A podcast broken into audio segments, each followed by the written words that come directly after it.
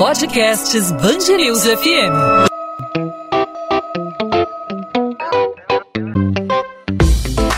Dois às 20, com Maurício Bastos e Luana Bernardes. Luana Bernardes começando mais uma semana aqui no Rio de Janeiro, depois de decretos, tanto da Prefeitura do Rio como do governo do estado, que liberam, retomam a atividade econômica. Tivemos aí no início dessa semana, nessa segunda-feira, uma decisão da Justiça que derruba a validade, suspende os efeitos desses dois decretos. A pergunta que eu faço é a seguinte: o que será que as pessoas que estavam no isolamento ou permanecem isoladas, afastadas para evitar justamente o contágio da Covid-19, qual será o grande sonho nesse momento, Luana? certamente a vacina, né, a cura para a Covid-19. Quem aí durante a pandemia, durante esse isolamento social, não abriu o jornal com a expectativa aí de ver uma notícia animadora sobre a vacina contra a Covid-19, né? Eu já fiz isso várias vezes, né, naquela esperança de que haveria uma notícia boa nas páginas dos jornais. E a notícia boa é que algumas vacinas, né, já estão em fase avançada aí de elaboração, de estudo, né? Uma delas, a de Oxford, que já está na fase final aí de, de estudo, de análise, que em setembro também deve ter aí a resposta sobre vai ter vacina ou não vai ter vacina para a Covid-19, né, Maurício? E o mais interessante, né, Luana, é que o Brasil faz parte desses testes, né, dessa, dessa vacina desenvolvida em Oxford. Há uma série de outros estudos também relativos a remédios para diminuir o impacto da Covid-19, remédios. A busca da cura está sendo incessante. Muitos, no início da pandemia, davam um prazo um pouco longo, né, dois anos, para que a vacina surgisse, mas uma luz aparece vinda diretamente do Reino Unido. A vacina está perto, bem perto de ser uma realidade. Sobre esse assunto, a gente vai conversar com Alberto Chebabo, ele que é médico infectologista da UFRJ e do Laboratório Sérgio Franco, além de presidente da Sociedade Brasileira de Infectologia no Rio de Janeiro. Doutor Chebabo, obrigado mais uma vez pela participação aqui com a gente na Band News FM para esclarecer sobre esse assunto que todo mundo está muito curioso para saber. Seja bem-vindo, obrigado por aceitar nosso convite, é um prazer ouvi-lo. Olá, Maurício, Luana, tudo bem? Um prazer falar com vocês e todos os ouvintes da Band News FM. O estudo da Universidade de Oxford em busca de uma vacina para combater a Covid-19 está na fase 3 de testes. Na prática, o que, que isso significa? Fase 3 significa que agora está na fase de estudar a vacina em um número grande de pessoas para ver se essa vacina vai ter algum evento adverso e se a resposta, se a eficácia dela é boa ou não. Para isso você precisa ter um grupo controle que vai, que vai tomar é, placebo, né, que não é a vacina, e um grupo vacinado e acompanhar essas pessoas por um tempo. Né? Normalmente esses estudos são feitos em vários locais, em vários centros, em vários países, né?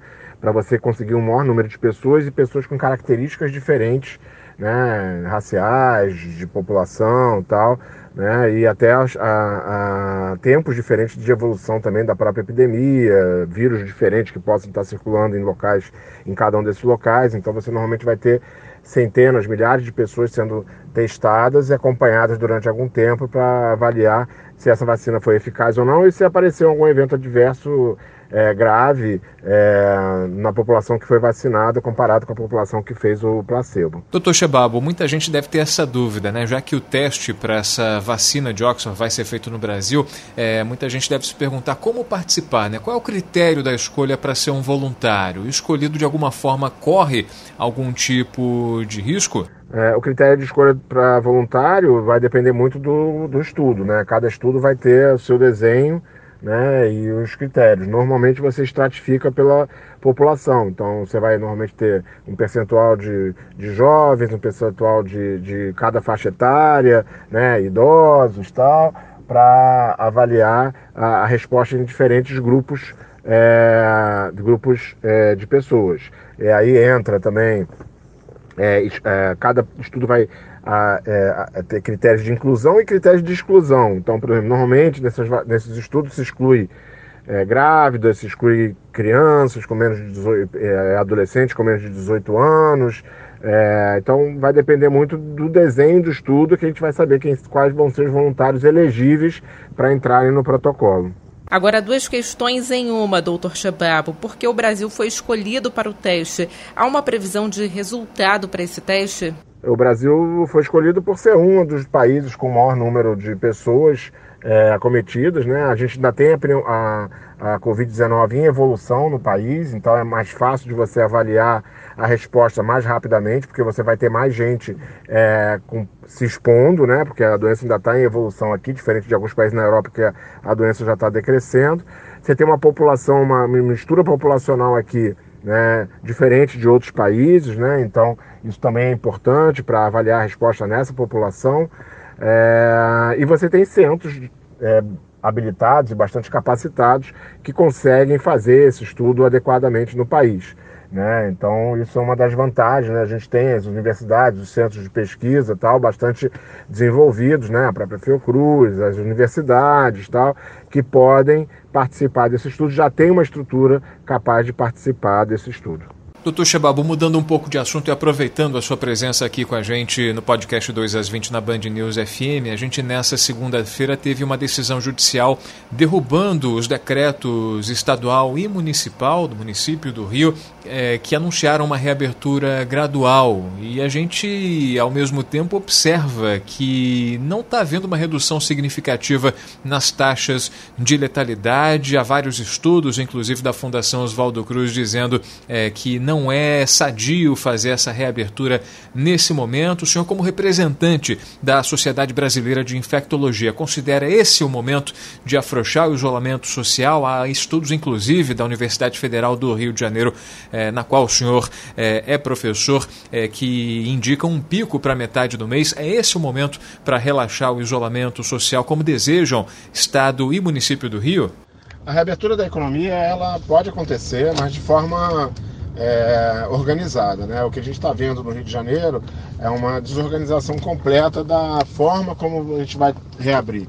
Né? Então, permitir camelô na rua, permitir é, culto em igreja, isso não está tá recomendado nessa fase. Né? Na verdade, a, a, reabertura ela pode acontecer, já que a gente tem uma redução do número de casos, já um aumento na, na, na oferta de leitos do CTI, mas é, ela teria que acontecer de uma forma organizada.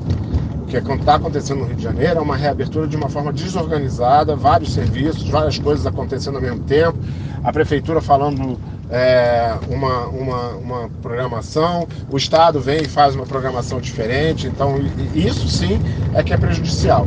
Não no momento de reabrir, mas como reabrir. No Rio, o prefeito se baseia no fato de haver disponibilidade maior de leitos de UTI como argumento aí para promover o relaxamento das medidas restritivas. Essa justificativa é suficiente para reabrir a economia? É, a gente vem vendo uma redução da demanda por leito nos hospitais, é, principalmente de CTI para Covid. Os hospitais estão começando a diminuir, tanto na rede pública quanto na rede privada. Agora, a letalidade, ela, ela, apesar de ela ainda estar tá acontecendo, ela também vem diminuindo. E uma das explicações é que, na realidade, os CTIs ainda estão com bastante pacientes. Os pacientes dos CTIs eles demoram três, quatro semanas, em média, né, a internação deles. Então, a gente, quando está vendo letalidade, a gente está vendo um retrato de algumas semanas atrás, né? São aqueles pacientes que internaram, tiveram a doença algum tempo atrás, internaram graves e ficaram é, no CTI algum tempo e morrer e, e acabam morrendo, né? Então, é, isso ainda vai acontecer, essa letalidade ainda vai aumentar nessas próximas semanas, com certeza. Alberto Chebabo, médico infectologista da UFRJ, do Laboratório Sérgio Franco, presidente da Sociedade Brasileira de Infectologia no Rio de Janeiro. Obrigado mais uma vez pela participação aqui com a gente na Band News FM no podcast 2 às 20. Obrigado pelos esclarecimentos e até uma próxima oportunidade, doutor. Maurício, Luana, obrigado. E eu estou à disposição sempre para é, participar e esclarecer aí junto com os ouvintes, tá? Um abraço. 2 às 20, com Maurício Bastos e Luana Bernardes.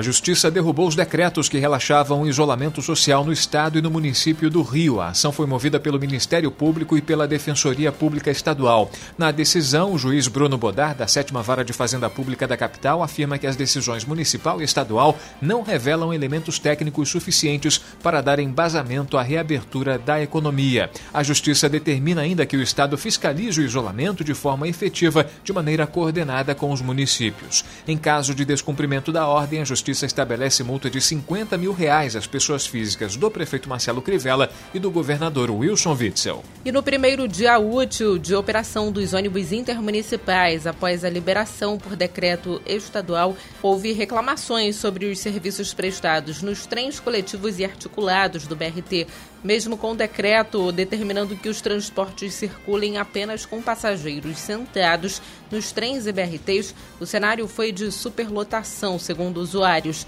Por outro lado, houve percepção também de alguns cuidados para evitar a propagação do vírus.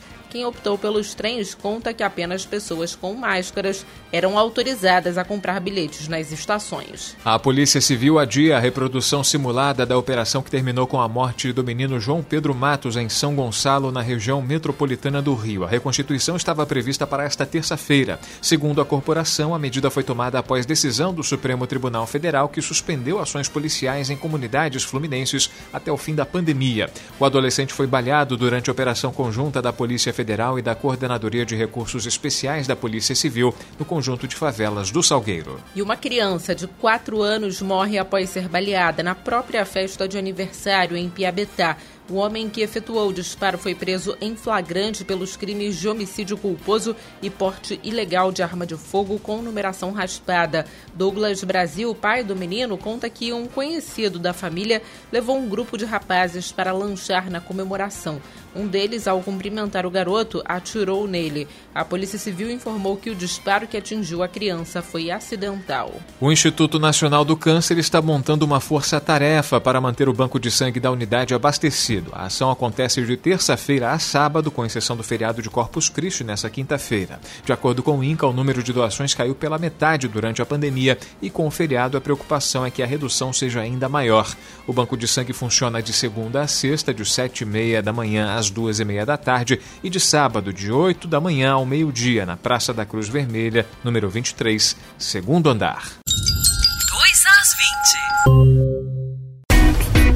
Podcast 2 às 20 vai ficando por aqui nesta segunda-feira, mais um início de semana, né, Maurício? Com todas as repercussões sobre a disseminação do coronavírus aqui no Rio de Janeiro, a gente volta nesta terça-feira com mais um destaque aqui na cidade do Rio sobre algum recorte sobre a situação do coronavírus, sobre a situação da pandemia ou, quem sabe, o principal assunto do dia. Mas acho que o coronavírus ainda vai dominar aí o noticiário, infelizmente, por algum tempo. Certamente. A gente espera que a gente, nessa terça-feira, volte com boas notícias, notícias de esperança, como, por exemplo, a vacina, né? Novidades a respeito desses novos testes para que essa vacina saia logo do papel e esteja aí disponível para toda a população mundial para que essa pandemia diminua cada vez mais os seus efeitos tão danosos aí para nossa sociedade. A gente também deve falar certamente sobre essa guerra jurídica, né? essa guerra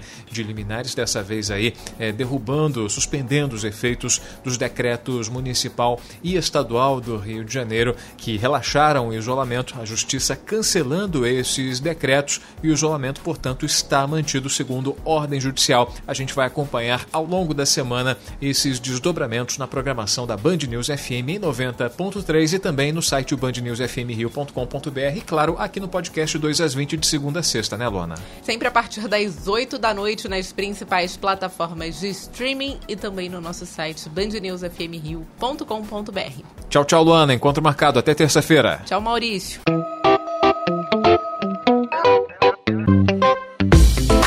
2 às 20, com Maurício Bastos e Luana Bernardes.